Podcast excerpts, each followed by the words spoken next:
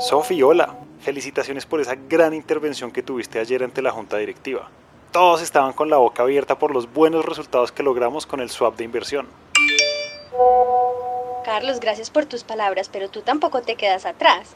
Tú fuiste el que planeó lo del swap y definiste la estrategia de endeudamiento. El reconocimiento también es para ti. Carlos y Sofía, los protagonistas de nuestra historia, han recorrido un largo camino en el que se enfrentaron a diversas situaciones de incertidumbre. En este tiempo, han superado muchos obstáculos para lograr la meta de la compañía para la que trabajan en Colombia. Gestionar todos los riesgos que supone la tasa de interés para expandirse exitosamente al mercado centroamericano. Y aunque en el episodio anterior vimos que por fin lograron ese cometido, aún quedan otros retos para que su compañía siga generando valor y sea rentable y sostenible en el tiempo. Así que si ya llegaron a Centroamérica, ¿qué les falta por hacer para realmente sacarla del estadio? Averígüenlo en este, nuestro sexto y último episodio de Oído al Riesgo. Bienvenidos. Oído, oído. Oído al riesgo más conciencia financiera, menos riesgos de mercado.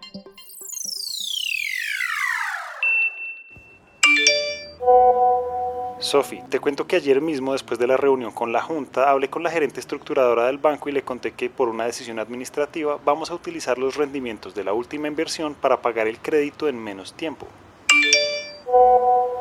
Carlos, me leíste la mente, ya te iba a mandar un mensaje para que nos pusiéramos manos a la obra, porque esta solicitud de la Junta es un reto enorme.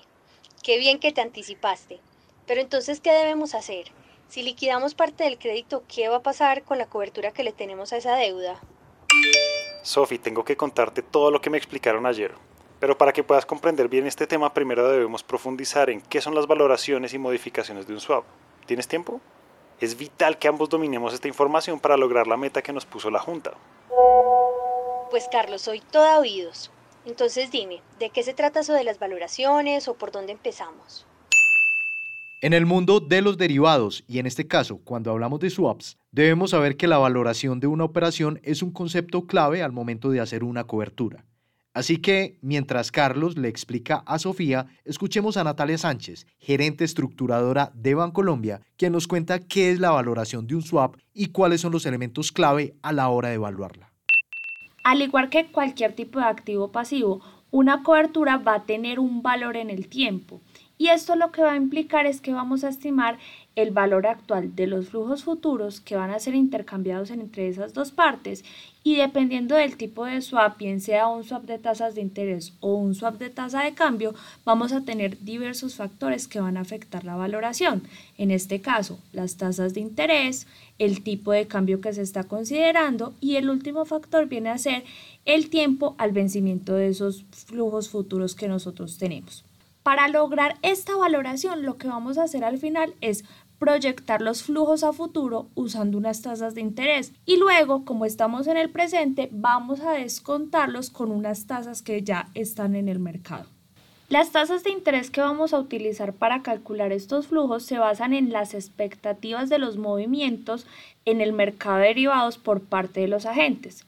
En este caso, si la tasa pactada del swap supera o es menor a la tasa de mercado, uno de los lados va a pagar esa diferencia. La valoración al final, ¿qué es lo que nos va a decir? ¿Quién va a recibir o quién va a compensar en el vencimiento de cada flujo? Y eso lo vamos a evaluar durante toda la vida del swap. Al final, ¿qué tenemos nosotros? La valoración se va a tratar como de esa suma de las liquidaciones de la operación cuando estamos considerando el escenario de mercado en ese momento en el que nos encontramos haciendo ese, ese valor de los flujos. Al final va a ser similar a calcular un intercambio entre dos préstamos con tasas diferentes y vamos a evaluar para quién resulta un beneficio o para quién va a resultar un costo. A ver, entonces, si te entiendo bien, una valoración es la suma de las liquidaciones de la operación considerando el escenario de mercado actual. Exacto, Sofi. Pero mejor hagamos algo. Como veo que aún no te queda muy claro, te voy a dar un ejemplo más práctico y estoy seguro de que después de eso comprenderás más fácil el tema. Llevándolo a un ejemplo más cotidiano, hacer una valoración es como estimar el precio de una casa. ¿Por qué? Escuchemos a Natalia, nuestra experta invitada, quien nos habla de esta similitud. La valoración se parece al proceso de estimar el precio de una casa. Por ejemplo, cuando nosotros evaluamos una propiedad para estimar ese precio, bien sea de compra o de venta, vamos a considerar diferentes factores, como la ubicación, el tamaño, el año de construcción y también cómo se encuentra el sector inmobiliario en ese momento. De manera similar, cuando vamos a valorar un swap, hacemos lo mismo. Consideramos cómo está el mercado de derivados ese día para estimar el valor de los flujos. Y con eso lo que nosotros estamos evaluando, esos flujos hoy, cuál debería ser la tasa justo para pactarlos en el futuro. Ahora, la valoración al final puede ir cambiando porque el mercado también empieza a variar. Por eso la valoración que recibimos hoy puede ser diferente a la valoración que vamos a recibir a fin de mes. Por ejemplo, en un swap de tasas de interés, donde se intercambia una tasa variable por una tasa fija, el derecho será lo que recibimos, en ese caso la tasa variable, y la obligación va a ser esa tasa fija que pagamos. Para valorar el derecho que tiene la tasa variable, utilizamos las expectativas de tasas que nos van a permitir estimar cuánto podrían valer esos flujos en el futuro y así sucesivamente lo estaríamos haciendo cada mes que se debe realizar la valoración. Mm, Carlos, qué interesante. Ahora sí me va quedando mucho más claro este tema. Definitivamente te has convertido en un experto en esto de los swaps. Ja, Sofi, qué bien que ya estás entendiendo. Y bueno, a decir verdad, todo esto que he aprendido es porque he tenido muy buen acompañamiento desde el banco. Pero espérame porque aún no te he hablado del espejo de la partida cubierta y de las modificaciones.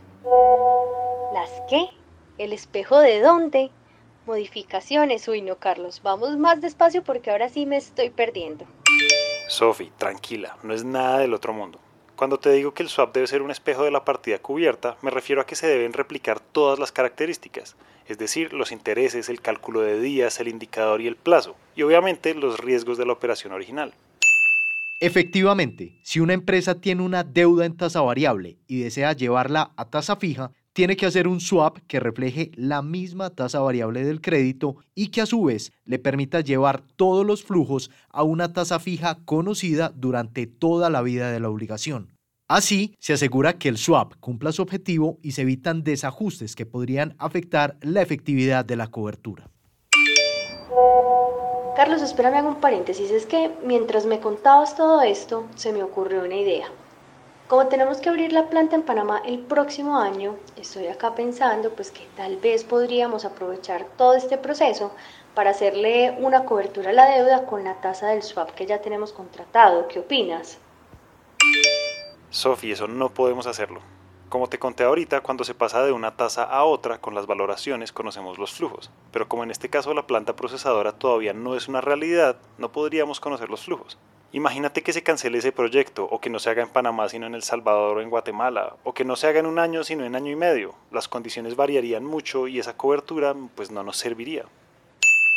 Tal como lo menciona Carlos, las coberturas deben hacerse con el mayor nivel de certeza posible. Sin embargo, cuando no se sabe con claridad cómo serán los flujos futuros que desean cubrirse, se puede optar por realizar una operación parcial, lo que implica cubrir un monto o un plazo menor que el original y así se evita una sobrecobertura. Carlos, tengo otra pregunta. Ahorita me hablaste de valoraciones y de espejo de partida cubierta, pero mencionaste también algo de unas modificaciones. ¿De qué se trata eso? La modificación es otro de los conceptos fundamentales cuando hablamos de swaps. Así que mientras Carlos le explica a Sofía, escuchemos a Natalia Sánchez, nuestra experta de Bancolombia, quien nos cuenta si es posible o no modificar los swaps. Si es posible ajustar un swap si se observa un cambio en la operación cubierta. Esto implica adaptar las condiciones iniciales de los flujos acordados en el swap con el fin de reflejar esas nuevas condiciones, bien sea del crédito o del título, Así vamos a asegurar la cobertura de los riesgos identificados desde el inicio. Estas modificaciones podrían generar un impacto económico, positivo o negativo, y va a depender de las condiciones del mercado en ese momento y por lo tanto de la valoración. Sofi, justamente lo que quiero que hagamos es una modificación del swap. Uno puede cambiar diferentes elementos, pero en nuestro caso la idea es reducir el plazo. ¿Ves por qué te tuve que contar todo esto? Como lo menciona Carlos, en un swap se pueden hacer diferentes tipos de modificaciones. Por ejemplo, las fechas de pago de los flujos, el momento de amortización e incluso reducir el plazo al vencimiento. Escuchemos otra vez a Natalia, quien nos amplía este tema.